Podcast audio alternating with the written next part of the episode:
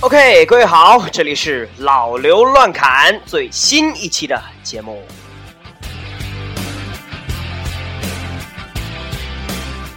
那么最开始呢，是我们的新闻播报环节。首先是网易在二零一三年的这个净利润达到了四十四亿元啊，相这个同比增长了这个百分之二十二啊。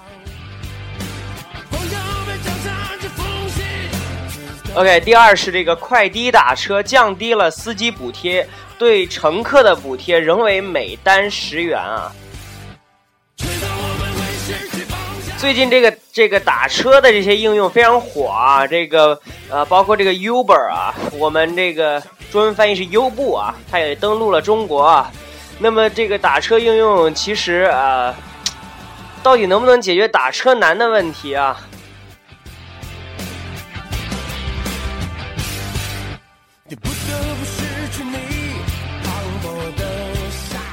我觉得它是能够显著解决打车难的问题啊，而且这个能减少司机的这个啊空载的这种情况啊，这个出车的时候也会更方便。那么打车应用这个现在竞争也是非常的激烈啊，很多的这个啊开发者啊都通过这个补贴啊，对于这个司机和这个乘客的这个双向的这个补贴来这个招纳用户啊。然后对于这个汽车、这个出租车来说，我看到有的这个出租车司机啊，用了不止一个这个啊这个打车软件啊，来这个招纳这个顾客啊，所以这个打车软件我觉得还是非常非常有用的啊。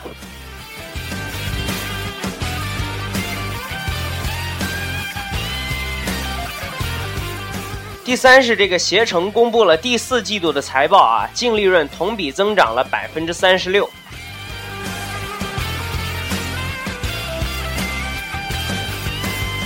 那么第四条是英伟达 （NVIDIA） 第四财季的这个净利润达到了一点四七亿美元，同比是下滑了百分之十六。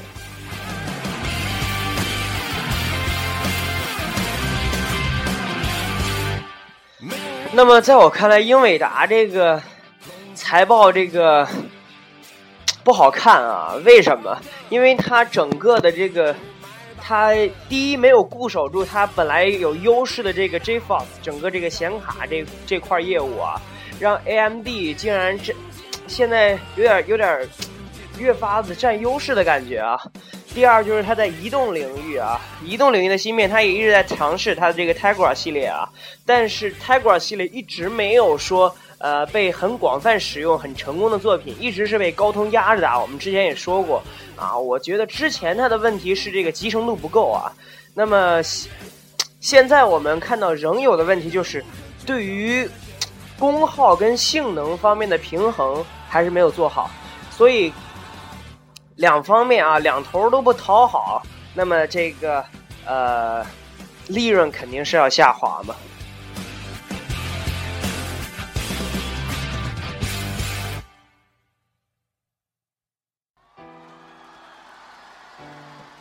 OK，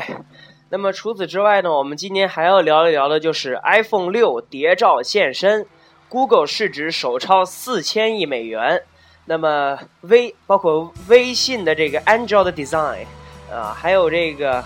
全球智能手机出货第一次达到十亿部。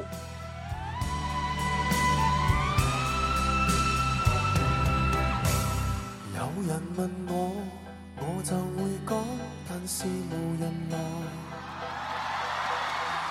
啊，那么我们看到啊，国外有一些有这个大神啊，这个呃，就是谍照小霸王啊，叫 Sony Dixon 啊，Sony Dixon 啊，好，再念一遍 Sony Dixon 啊，那他又放出了这个 iPhone 六的谍照啊，之前他曾经准确的放出了这个 iPhone 五 C 和这个 iPad Mini Two 的这个谍照啊，那么这个。呃，这次又在这个 Twitter 上发布了这个下一代 iPhone 的这个照片啊。那么我们从这个照片上可以看到，这个设计是趋向现在什么的设计呢？是趋向现在这个 Apple Touch 五的设计。OK，那么跟之前曾经有人这个做的概念设计非常像啊。那么我们看到这个照片上非常显著的就是再一次削薄了啊，并且把边框做的这个更窄啊，做的非常非常窄。然后上面的这个上边框啊也往上收，OK。那么下面呢，下边框也是啊留的仅是这个呃整个 Touch ID 所能占用的这个圆的直径啊，也是留的，所以整个手机应该是这个啊无论从宽度上还是长度上来说啊，啊长度上可能是有所这个变短的啊，OK。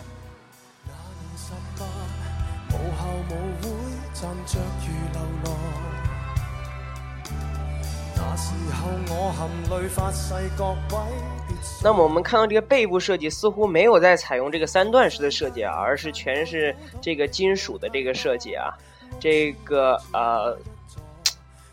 就是让我感觉非常非常像这个 Apple Touch 五啊。那么关于这个信号问题怎么解决，我估计还是要在旁边开开这个啊信号口啊，或者是把这个呃边框跟这个边框的材质整个换一下啊。但是我觉得更有可能还是开口啊，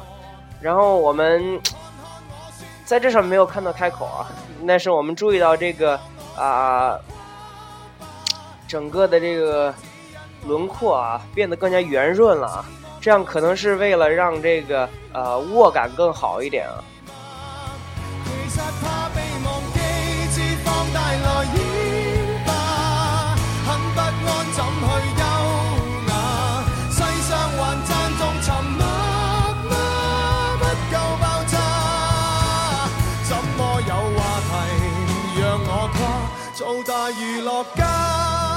啊，那到底这个东西到底是下一代的 iPod Touch 啊，是下一代的 Apple Touch 还是这个下新一代的 iPhone 六呢？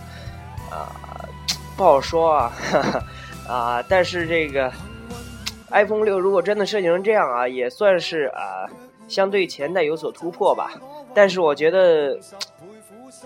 取消了三段式设计，总有点可惜呢。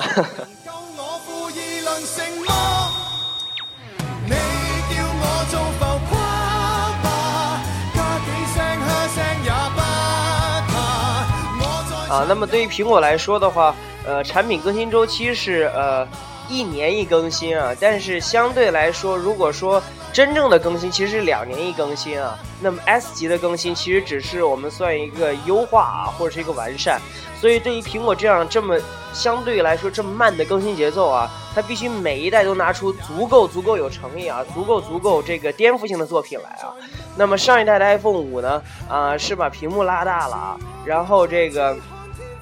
整个的设计有改啊，这个芯片性能更强啊，但是呢，啊，有的人说这个有点太常规化了，没有什么太亮眼的东西啊。那么这一代的这个下一代这个 iPhone 六呢，到底能不能让我们眼前一亮啊？还是非常非常期待的啊。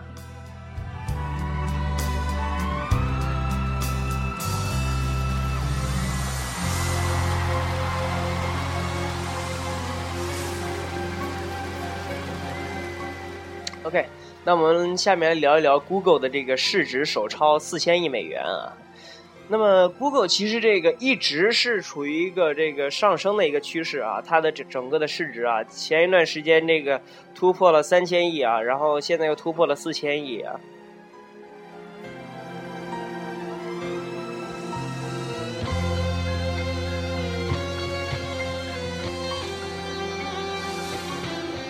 OK，那所以这个。啊，谷歌公司的市值现在已经仅次于苹果，位居第二了啊。那么，这个谷歌在两周之前发布了它的第四财季的财报啊。虽然在线广告这个整个的这个营收有所下滑啊，啊，这个摩托啊，就是刚刚被它卖掉的这个啊摩托啊，它的这个亏损继续加大啊。但是啊，整个整体啊还是超超出了这个华尔街这个分析师的预期的啊。所以这个可能是把它股。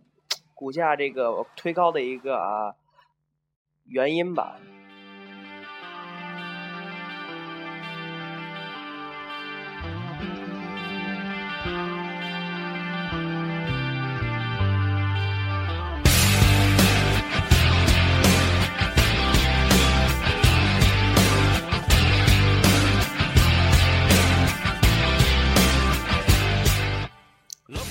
那谷歌这两年啊，给我们的印象是一个越来越，嗯，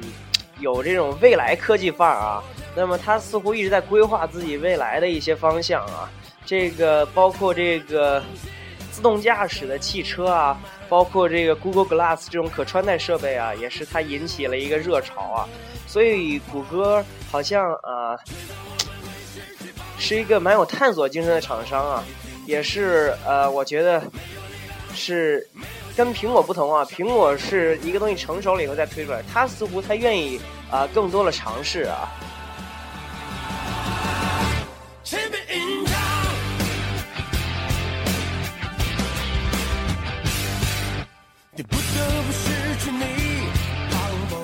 OK，那对于谷歌的这种精神，我们还是要赞一个的啊。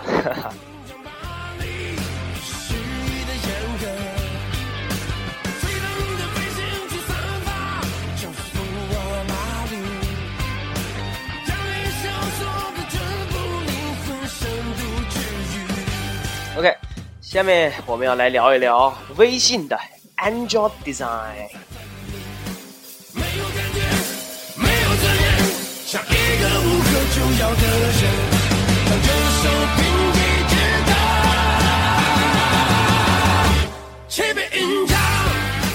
OK，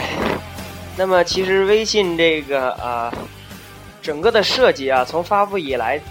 没有过太大的变化啊。那么但是这个呃，我们在这个微信五点二的内测版里面啊，我们来看它这个整个的视觉风格啊，交互逻辑啊。整个的包括一些功能架构都有了比较大的改动啊，它也开始遵守安卓的这个设计规范，因为之前一直在呃是相当于把这个 iOS 版的直接搬到这个安卓上来了，这次不一样啊，这次它是把这个安卓版的更趋同于安卓的这个设计逻辑啊。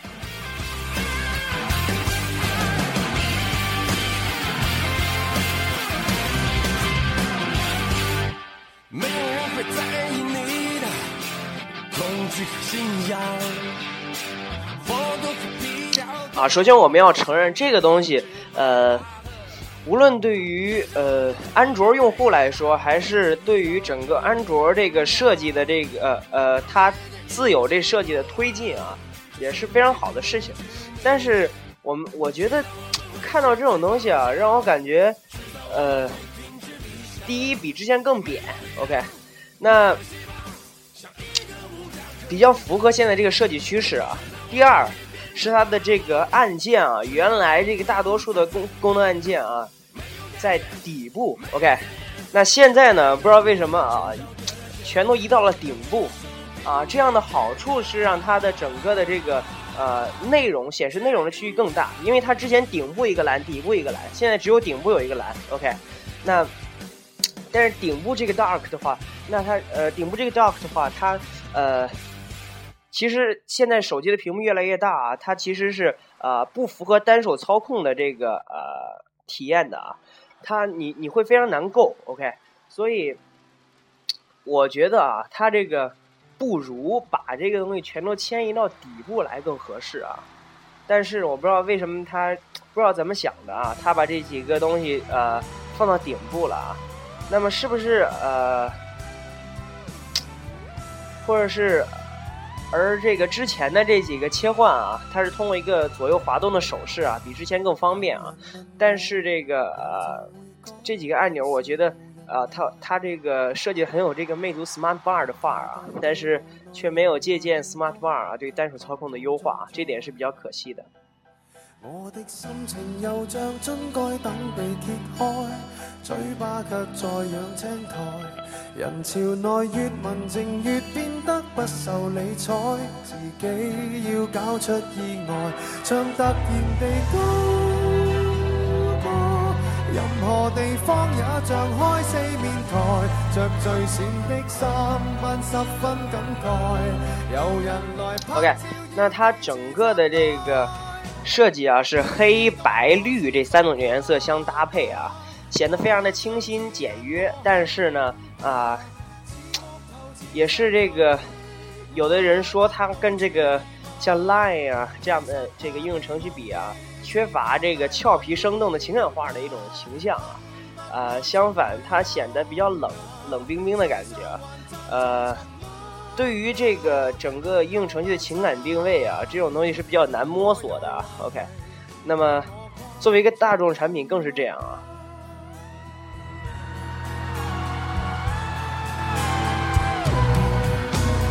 那年十八母校舞会站着如喽罗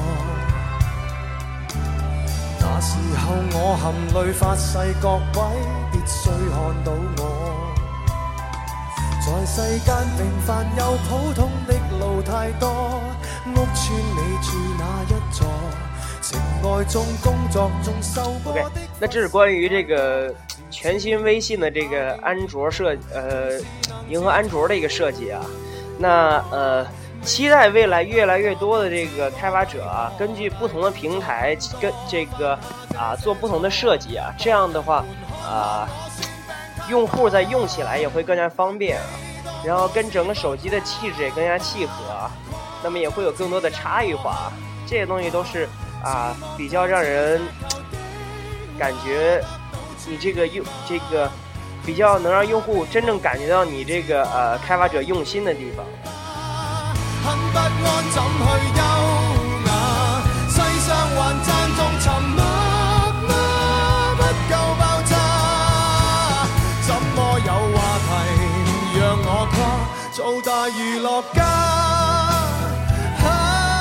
？OK，那下面我们来聊一聊全球智能手机出货第一次达到了十亿部。OK，这个是二零一三年的年出货量啊，一年智能手机的出货量达到了十亿部啊，这个数字是非常非常之惊人的啊。那么呃，其中三星就占据了百分之这个三十一的份额啊。那这个冲破十亿这个里程碑式的数字啊，呃，增长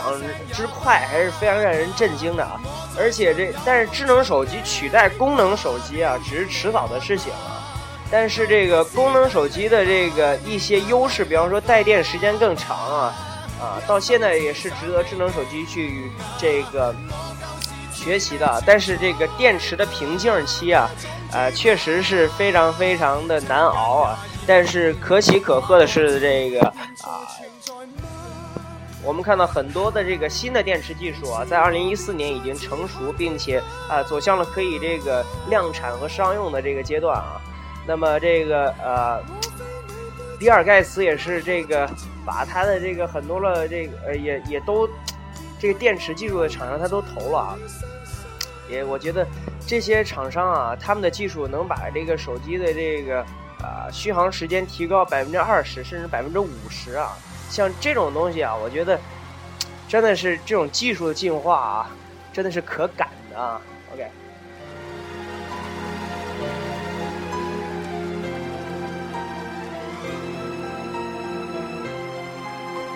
OK，那么从智能手机上来看啊，三星的这个一年的出货量达到了多少呢？三点一三九亿部啊，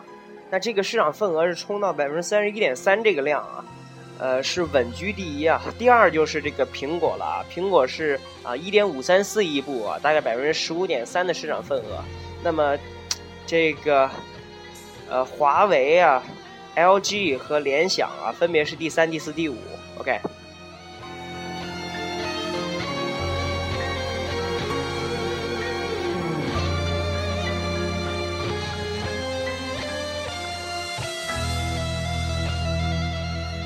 那这个，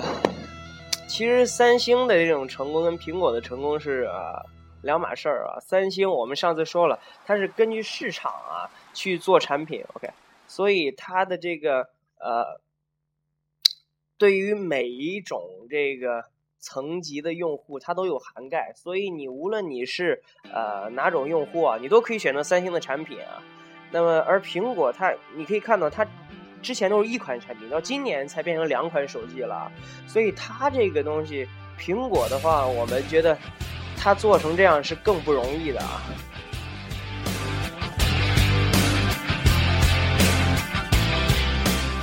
但是三星这样的思路，我们我再强调强调一遍啊，我不是说这样的思路不好，相反，我觉得这样的思路也可以啊。你针对不同的市场啊，不同层级的用户去推出不同的产品。啊，但是没必要推出像三星这么多，三星这个产品线拉的也太长了。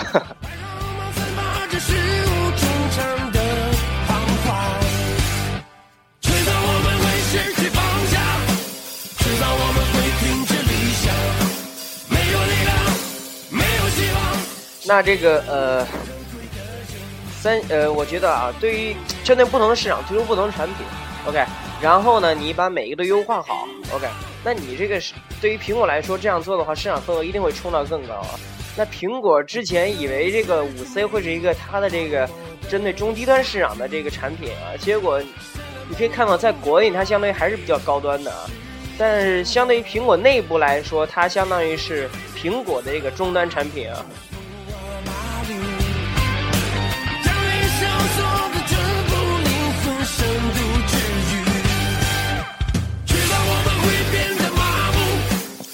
啊，比较有意思的是，如果包含上功能手机的话，三星仍然二零一三年的出货量是第一，啊，是四点四六七亿部啊，占到了百分之二十四点五的市场份额。那么排名第二的是谁呢？就比较有意思了啊，是诺基亚啊。那么在这个如果你是看这个纯智能手机的排名啊，诺基亚是排不到前几名的。但是如果算上功能手机呢，诺基亚就立马冲到第二名了啊，排到这个第这个。它有这个二点五一亿部的出货量啊，占到百分之十三点八的市场份额啊。那苹果是啊，以一点五三四亿啊，仍然是这个出货量啊，位居第三啊。那么苹果是没有功能手机的，但是三星像和诺基亚这样的厂商是有功能手机的。而诺基亚呢，啊，现在完全是功能手机，它的销量是超过了它的智能手机啊，这点非常有意思啊。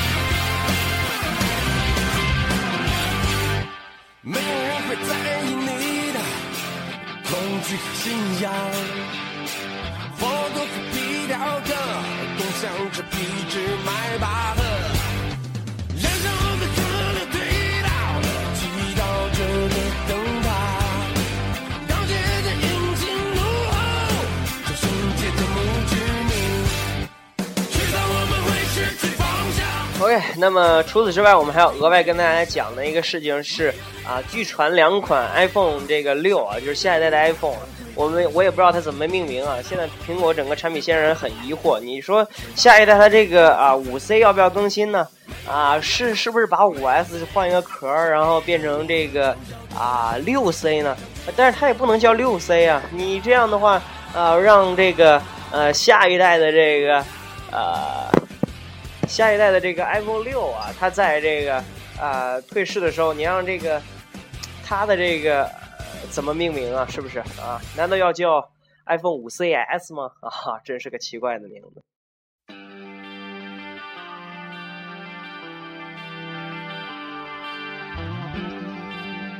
OK，那么说它的这两款手机都会采用什么呢？采用蓝宝石玻璃做的这个屏幕啊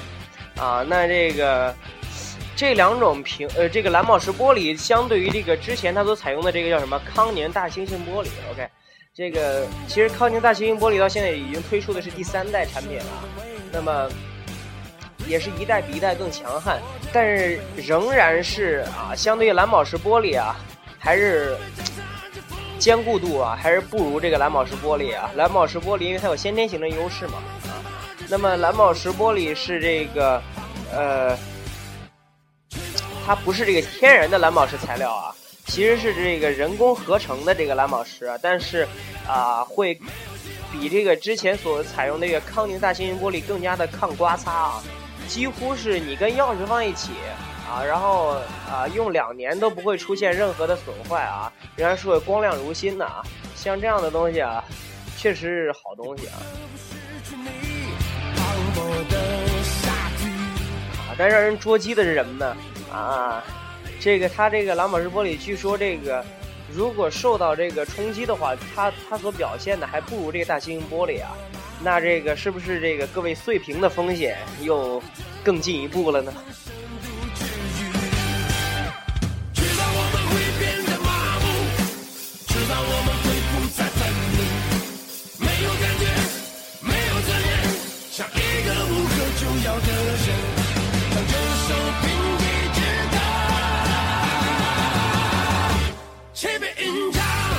？OK，那今天呢，想跟大家讨论的话题也是跟这个啊 iPhone 六啊下一代 iPhone 相关的，就是你觉得 iPhone 的手机屏幕啊会不会再次变大呢？啊，这个或者是说需不需要变大呢？啊，就是说或者你觉得什么样的尺寸的手机最合适呢？关于这个问题，我们下一次再说。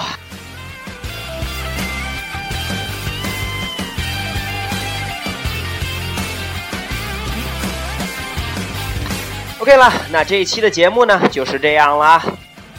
如果呢有什么建议或者问题，都可以私信我。那么我的新浪微博用户名不要忘了，跟主播名一样是 Dreamer 刘昭晨。OK，那么告诉大家一个好消息，那么我的这个老刘乱老刘乱侃呢，在这个苹果的这个啊 Podcast 里面呢已经审核通过了。那么大家以后呢也可以从苹果的 iTunes 里面直接搜索“老刘乱侃”就可以找到我了。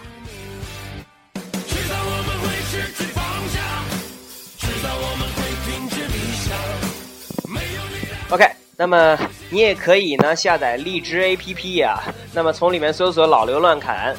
点击订阅啊，那么这个 Podcast 里面也可以订阅我啊，对，都可以找到我了。那么期待大家持续关注。